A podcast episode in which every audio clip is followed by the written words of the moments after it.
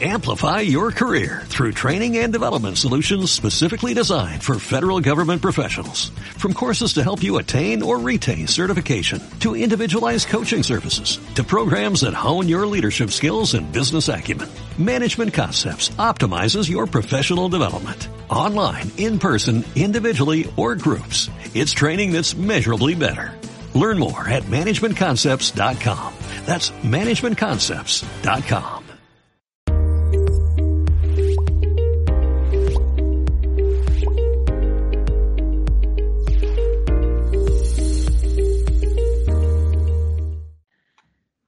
Esto es Think Bytes, un espacio creado por Think on Marketing donde compartimos píldoras de innovación para generar negocio en Internet. Puedes conocernos mejor en thinkonmarketing.es. Yo soy Bárbara Monte, consultora de Inbound Marketing y Ventas. Y junto a mí hoy están, por un lado, Iñaki Lasa, director de eStart en IETeam. Hola Iñaki, ¿cómo estás? Hola Bárbara, pues muy bien, la verdad, pues ilusionado de participar con vosotros en, este podcast y bueno, pues eh, acercarnos un poco a este mundo que, que, ambas partes compartimos, ¿no? Que es el del emprendimiento y las startups. Fenomenal.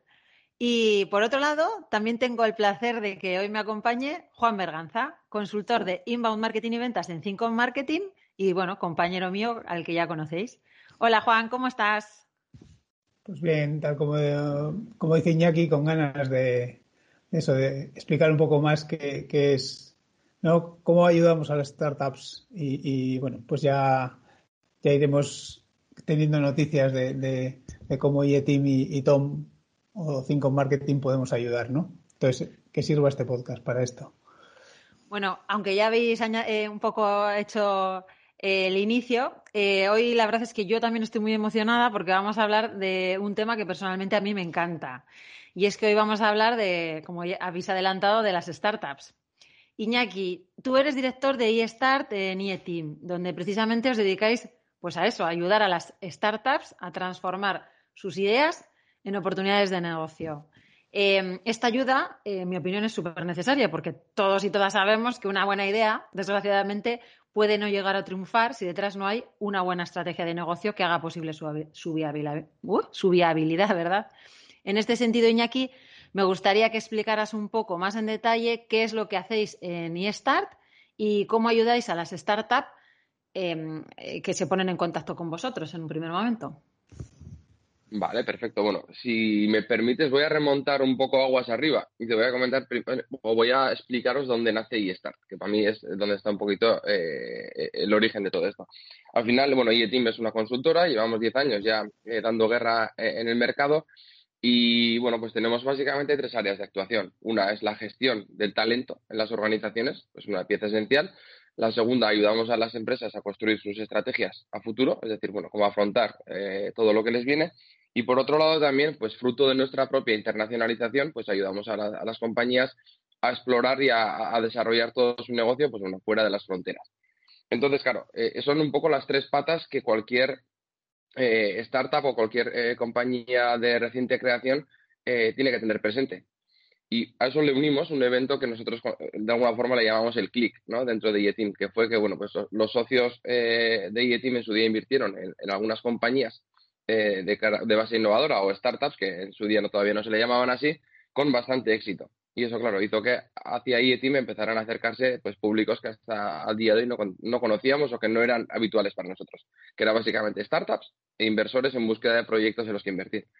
Entonces, bueno, pues eh, todo ese caldo de cultivo que veíamos ahí, pues al final nos llevó a la reflexión de que teníamos que crear nuestro propio modelo de impulso a las startups, que es lo que llamamos eStart.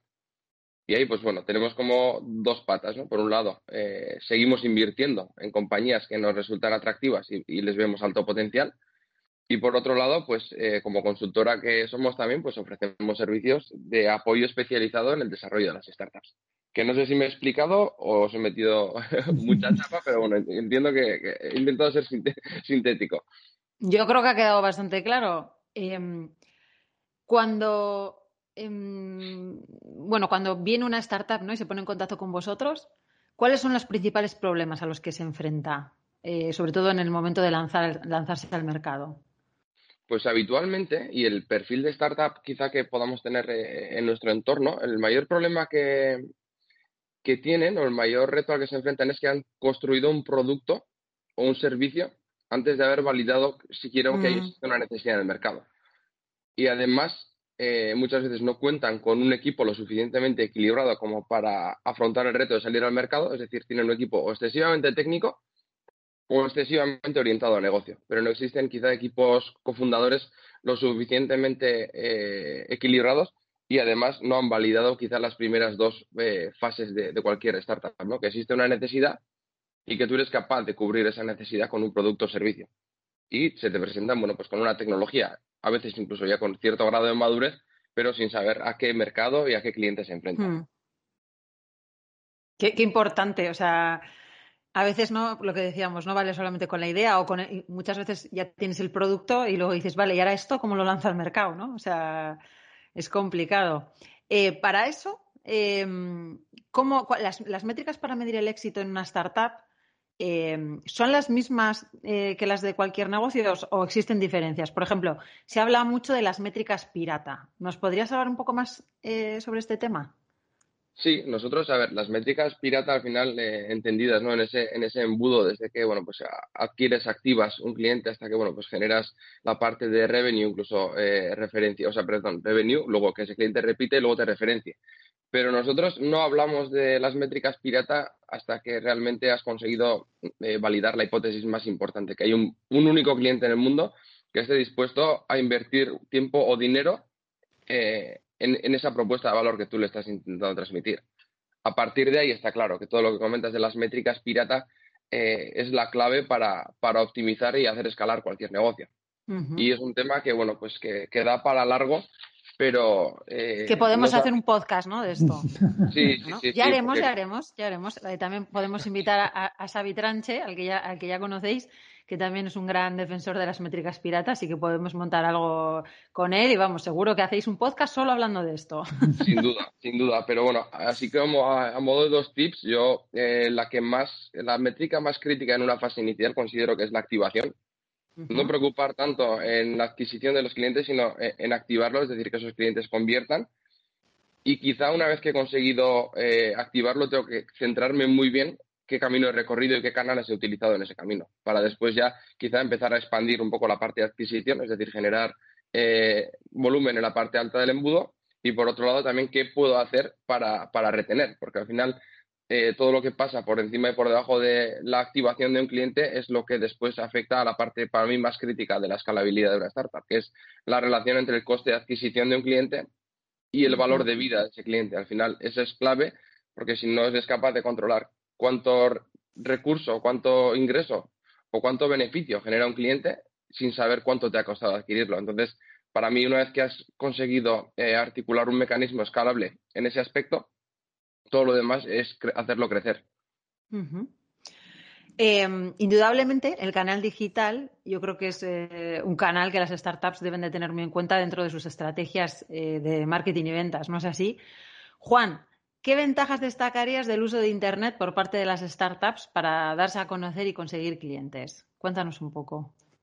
Bueno, como decía Iñaki, al final de esto se trata de, buscar esos clientes, conseguir que, te compren y a partir de ahí escalar, ¿no? Pero bueno, o sea, al final una vez que ya está la estrategia definida, se conocen esos canales, esos compradores potenciales, si tenemos alguno ya funcionando, pues, pues lógicamente mucho mejor, precios, etcétera.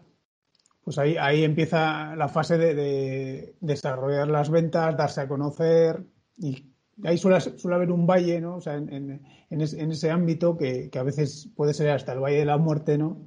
Que es eso, conseguir más clientes, ventas, mayor presencia en el mercado y empezar a ser reconocido y, como decía Iñaki, pues incluso que esos mismos clientes te referencien, ¿no? Entonces, hay en, ese valle, en ese, en ese tiempo en el, que, en el que tienes que ir poco a poco escalando, yo creo que introducir el mundo de Internet para captar clientes, darse a conocer, aumentar la presencia y, generar al final, que, es lo que nos importa, generar esas ventas, es una manera muy potente de empezar pues eso, a impactar. Entonces, hay Internet, yo creo que tiene, tiene una funcionalidad muy, muy, muy válida, ¿no? Y, bueno, yo creo que en general las startups que, que, arrancan ahora sí que tienen esa mentalidad de que, de que el canal digital les puede, les puede aportar ese, ese plus, ¿no? Ese, y luego, pues lógicamente, tienes poco, pocos fondos, o tienes eh, fondo financiero, pues, pues Internet te permite hacer muchas pruebas riesgo bajo, medido y mm. resultados visibles mes a mes, ¿no? Y entonces, bueno, pues yo diría que, que es el mejor medio para arrancar junto con las actividades comerciales que haga la propia empresa, ¿no? O sea, acompañarlo de, de, una capa de, de, Internet o digital que te permita te permite escalar, ¿no? Y eso, muchas veces pues no existe departamento de marketing, entonces debemos ser muy conscientes de qué cosas podemos hacer, pero bueno, es que en Internet se puede hacer muchas cosas, o bueno, bastantes cosas con presupuestos muy ajustados, ¿no? Entonces, yo creo que por ahí es muy interesante. Y ahí añadir, Juan, me parece muy interesante lo que comentas, sobre todo también porque existe la falsa creencia de que todas las startups o empresas que eh, tienen producto, incluso producto físico, no pueden permitirse validar sus modelos de negocio o sus hipótesis a través de experimentos digitales. Y eso es un tema que aquí lo tenemos muy arraigado y yo creo que tenemos que romper un poco esa lanza de decir, joder, eh, yo tengo un proyecto que está centrado en crear un producto, pero existen mil maneras de que pueda validar yo previamente varias hipótesis antes de invertir un solo euro eh, en desarrollar un prototipo o un producto funcional. Y en esa parte creo que, los que nos dedicamos un poco a, también a la parte más digital de todo esto, y ahí sobre todo vosotros que, tenéis el expertise, eh, sí que me parece que cumplís una función importante en hacer ver a las empresas de que existe de que existen mecanismos de validación eh, digitales, incluso siendo eso empresas que fabriquen producto, hardware o incluso eh, empresas industriales. Totalmente de acuerdo. Sí, totalmente. Eh, Iñaki, otra pregunta. A la hora de captar clientes o incluso leads cualificados, ¿no? dependiendo de un poco del, sector o de la empresa, ¿qué estrategias recomendáis a las startups que trabajan con vosotros? Vale, buena pregunta, incluso aquí se abre, se abre un buen melón.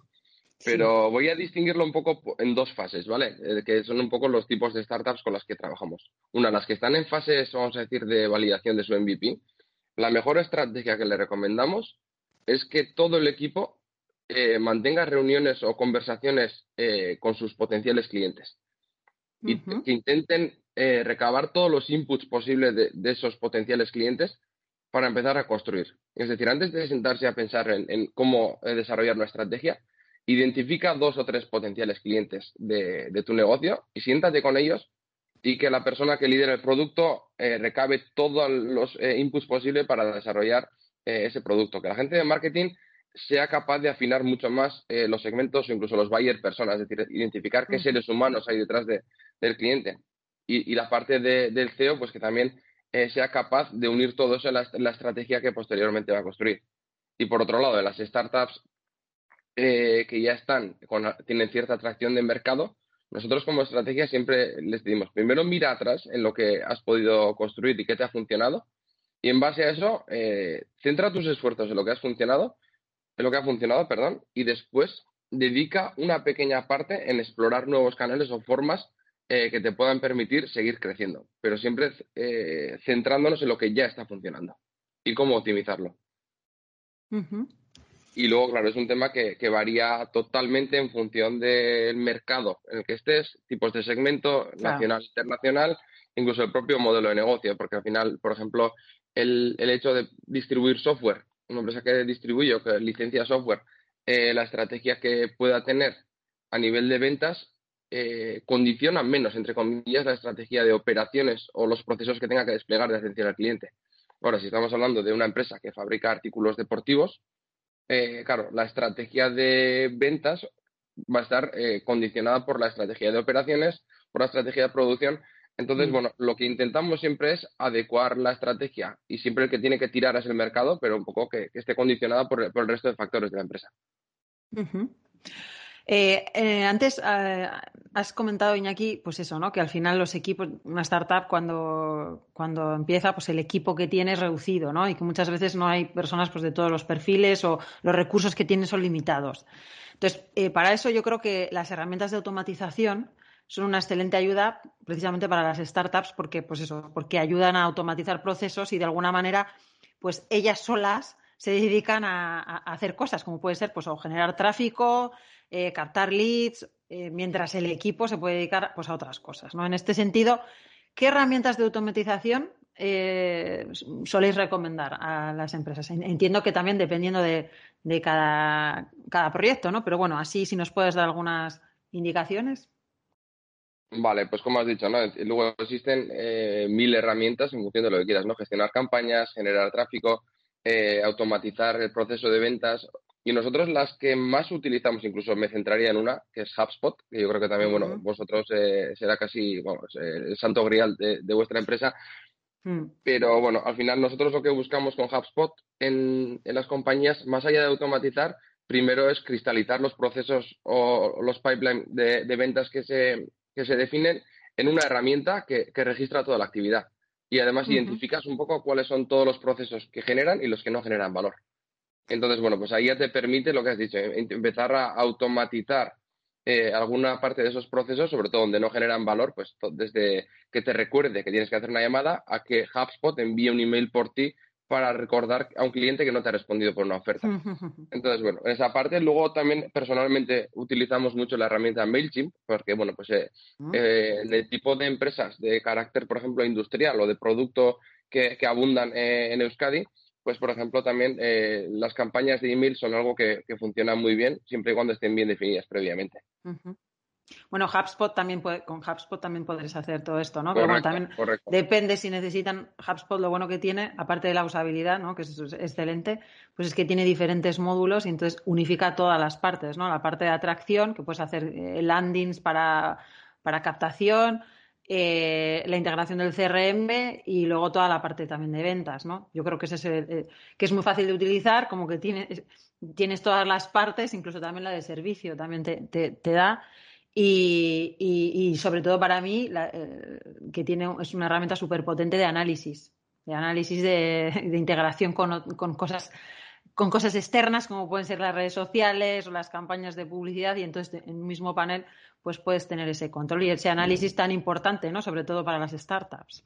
Sí, además yo creo que es una herramienta que, crece en función de las necesidades que tengas de la misma. Es decir, puede ser desde la herramienta más simple que solamente registres tu actividad comercial a que sea una herramienta que acompañe eh, todo el customer journey, ¿no? Desde que tú, un cliente, una, una persona eh, conoce que existes hasta tener una herramienta que te permita dar servicio a ese cliente durante su vida como cliente. Entonces, claro, es una herramienta que, bueno, pues ellos también lo han, desarrollado así, con mucho criterio, que de alguna forma se convierte eh, en tu brazo inseparable.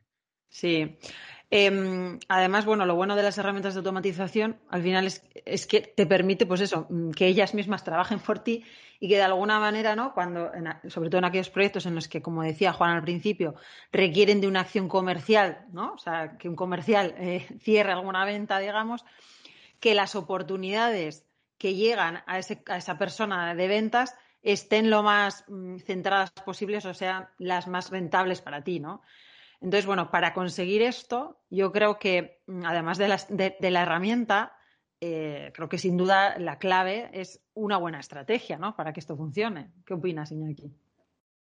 Sí, no, eh, coincido, coincido. Al final, tener una estrategia, vamos, es, la base de todo, pero aquí, eh, volviendo un poco a dos preguntas atrás, creo que también el momento en el que se encuentra la empresa marca la diferencia. Y me explico. Nosotros hemos tenido startups en las que hemos dedicado meses en definir la estrategia, procesos, bueno, operativa, y nos pasa que, bueno, llega el primer cliente, un montón de hipótesis y eso hace que se ponga patas arriba la estrategia, los procesos y tengas que rehacer. Entonces aquí yo creo que eh, lo que recomendaría a los emprendedores es que tengan una estrategia, pero que no pierdan tanto tiempo como en la ejecución. Es decir, que, que centren más tiempo en la ejecución que en la estrategia hasta que llegue un momento en el que, bueno, pues tienes ya suficiente cliente, suficiente tracción en el mercado y, lo y suficiente equipo y procesos como para que te toque ya eh, estructurar una base lo suficientemente sólida para que, bueno, pues que cuando el proyecto crezca y escale, luego no se te desmorone todo.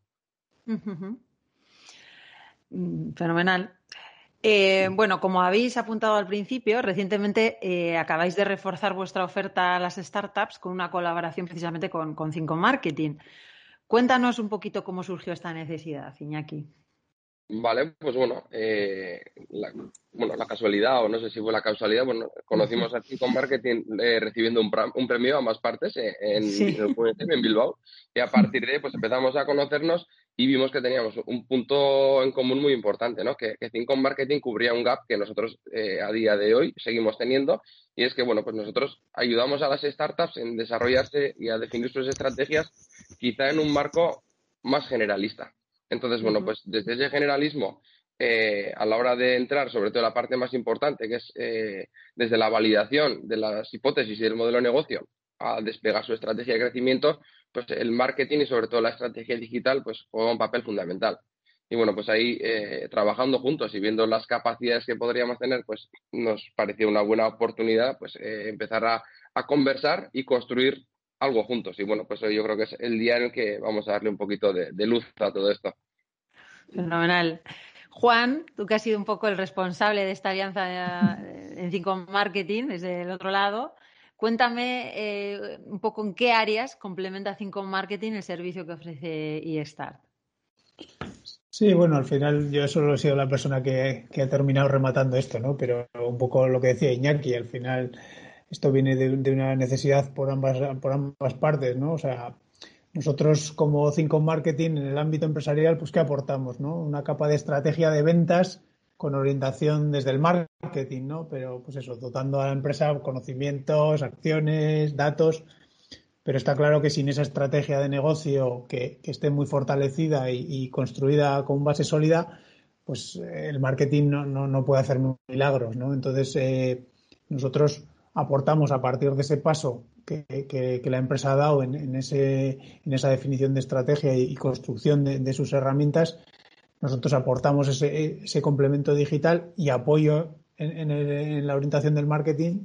Entonces, ahí es donde las dos empresas estamos de acuerdo en que, en que ayudamos ¿no? en, cada uno en su ámbito para, para, para terminar. eso es, o sea, entonces, bueno, pues nosotros lo que decimos, ¿no? De, una manera efectiva o coste eficiente, pues, pues mejoramos esas acciones comerciales de la empresa, pero unas acciones basadas en, un buyer persona, como ha dicho Iñaki, muy, muy definido, en nichos muy concretos, bueno, pues que, han sido definidos en esa estrategia por, por iStart, ¿no? Entonces, volvemos a lo mismo. Si, si, esas acciones las ponemos en marcha y somos incapaces de saber un resultado, de, de ver qué es lo que está fallando y demás, pues dar esa capa digital pues nos permite también ampliar esos datos, esa, esa captación de, datos y medir, ¿no? Qué está funcionando, qué no está funcionando. Pues, bueno, pues la magia del ámbito digital, ¿no? Entonces, eso es, yo creo que esa es la complementariedad absoluta que tenemos, ¿no? Bueno, eh, deciros que me está encantando este podcast. Yo creo que es el primero de una, serie que vamos a realizar, Iñaki, porque veo que aquí hay mucha, mucha tela que cortar. Eh, y bueno, pero como tampoco queremos que se alargue mucho el podcast, eh, quería haceros una última pregunta a ambos y era a ver si podríais dar tres consejos a aquellas startups que están empezando. Iñaki, no sé si quieres empezar tú con tu lista de los tres consejos estrella para las startups. solo tres, ¿no? Entonces tengo que elegir tres entre Tres y ya en el siguiente podcast me dirás otros, tres. Vale. vale, pues yo si tuviera que dar tres consejos ahora mismo a una startup que está empezando, la primera sería que, que construya un equipo lo suficientemente equilibrado y competente como para conseguir el primer cliente y que éste le pague. Es decir, que le ayude a construir un producto lo suficientemente o un servicio lo suficientemente válido como para que un cliente eh, esté dispuesto a pagarle. El segundo consejo sería que no invierta ni tiempo ni recursos excesivos en construir algo que no esté validado previamente y quizá la tercera es eh, un poco amplitud de miras en cuanto a mercado y oportunidades. Es decir, que no se centren solo en una oportunidad que han identificado a nivel local, sino que piensen en problemas globales. Al final, una startup, eh, como por definición, tiene que su ambición tiene que ser resolver un gran problema y no centrarse solamente en el problema de una sola empresa. Que al final ahí caes en el, en el riesgo de convertirte en una empresa de, que ofrece un monoservicio a, a una tipología concreta y no centrarte eh, en resolver un gran problema. Muy interesante. Juan, tus tres consejos. Pues, pues yo, pues, pues, yo la verdad, o sea, en, los que estoy pensando, la verdad es que va, va a quedar súper clara la complementariedad, ¿no? O sea, yo, yo creo que es muy, es fundamental allá donde Iñaki propone equipo, es que llega un momento en el equipo tiene su capacidad y, su potencialidad, ¿no? Pues yo creo que hay un momento en el que ponerse en manos de profesionales, allí donde ese equipo no llega, para mí es, es fundamental. Pero una serie de profesionales, no gente que te diga solo hay que hacer, hay que hacer, hay que hacer, sino que te acompañe y, que haya estado en el terreno, ¿no? Y, que vaya a empujar esas actividades de tu negocio. No sé, de alguna manera yo, yo siempre, siempre lo visualizo, ¿no? Que, que sientan la camiseta o que, o que suden la camiseta contigo, ¿no? Eh, mi segundo consejo sería un poco lo que estamos haciendo aquí, o sea, es generar alianzas. Si la compañía no puede llegar donde, donde quisiera en este momento, está claro que tiene que apoyarse en otros y, esas alianzas le pueden hacer que, que, llegue mucho más rápido de, lo que, de lo que por sí mismo podría hacerlo, ¿no? O sea, crecer en ese menor tiempo posible y, bueno, pues aprovechar ese, ese empuje y know-how de, de, esas alianzas, ¿no? Y luego, eh, también, o sea, tener una estrategia global mm, mm, es, muy positivo y muy esto, pero creo que hay que, hay que definir siempre eh, tu cliente ideal y siempre tener una estrategia concreta para ese cliente ideal, ¿no? O sea, no, no tener eh, una estrategia en nichos, sino en estrategias para N nichos, ¿no? Entonces, ir poco a poco validando ese buyer persona paso a paso y, y bueno, yo creo que ahí es, donde puede estar la clave, ¿no? O sea, realmente no quiere decir eh, cambiar todo el producto o adaptar, o sea, quiere decir adaptarlo, ¿no? O sea, quiere decir, eh, de alguna manera, trocear ese producto para que ese buyer persona sea parte también de, esa estrategia, ¿no? O sea, no quiere decir que tu producto no sirva, sino que adaptarlo con una serie de características para, para ese buyer persona específico, ¿no? Y bueno, ya metido en el, en el ámbito de la startup, pues que, que, bueno, yo desde luego soy un enamorado de este tipo de empresas que creo que tienen el futuro por delante y, pero desde luego trabajo, trabajo, trabajo, que tienen que probar y probar hasta que den con, con ese buyer persona ideal y, poco a poco escalar. Y, bueno, pues eh, como siempre tatuado a fuego, eh, 90% de transpiración y 10% de, inspiración, ¿no? O sea que es, esto es mucho trabajo, pero, pero bueno, que yo creo que al final termina rentando. Sí, bueno, eh, a mí eh, un poco como idea principal eh, un poco cerrando, ¿no? Yo creo que coincidís ambos en un poco en, la manera de actuar, ¿no? Que sería el de probar rápidamente, ¿no? O sea, no avanzar mucho en el proyecto, como decía Iñaki, eh, si no has validado previamente pues que el proceso funciona, que el producto se adapta, ¿no? Antes de, pues eso, de invertir muchos esfuerzos. Nosotros nos encontramos con eso, con muchas startups pues, que están en ese, en ese momento, ¿no? que ya han desarrollado todo el producto, se basan en hipótesis y ni siquiera han, hecho un pequeño test. ¿no? Entonces yo creo que ese, ese espíritu lean, ¿no? un poco de eh, hacer algo como pequeño, controlado, probar, validar y a partir de ahí pues ir escalando, yo creo que es un poco la, resumiendo un poco, yo creo que, ambos habéis coincidido en eso. Bueno, de deciros que para mí ha sido un placer. Ya, bueno, ya os he dicho que me parece que este va a ser el primero de una serie de varios podcasts. Así que no me queda nada más que daros las gracias tanto a Iñaki como a Juan por haber compartido con nuestra audiencia vuestra experiencia. Estoy segura de que va a servir de inspiración para muchísimas startups que nos estén escuchando ahora mismo. Bueno, ha sido un placer. Eh, y en el próximo podcast tendremos en Think Bytes a Borja Rodrigo, formador de marca personal y ventas B2B y autor de los libros Las cuatro Cs del marketing, perdón, Las cuatro Cs de LinkedIn y Strategic Social Selling, con el, con el que vamos a hablar, como no, de las claves del social selling. Bueno, chicos, pues nada, hasta la próxima. Gracias. Muchas gracias por la invitación y bueno, recogemos el guante de volver a vernos. Seguro que sí.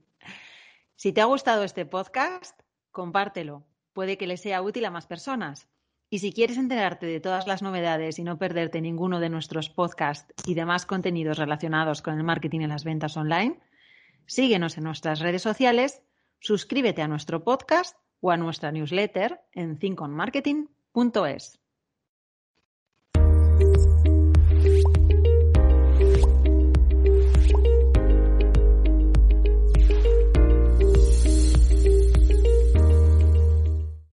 Amplify your career through training and development solutions specifically designed for federal government professionals. From courses to help you attain or retain certification, to individualized coaching services, to programs that hone your leadership skills and business acumen, Management Concepts optimizes your professional development. Online, in person, individually, or groups. It's training that's measurably better.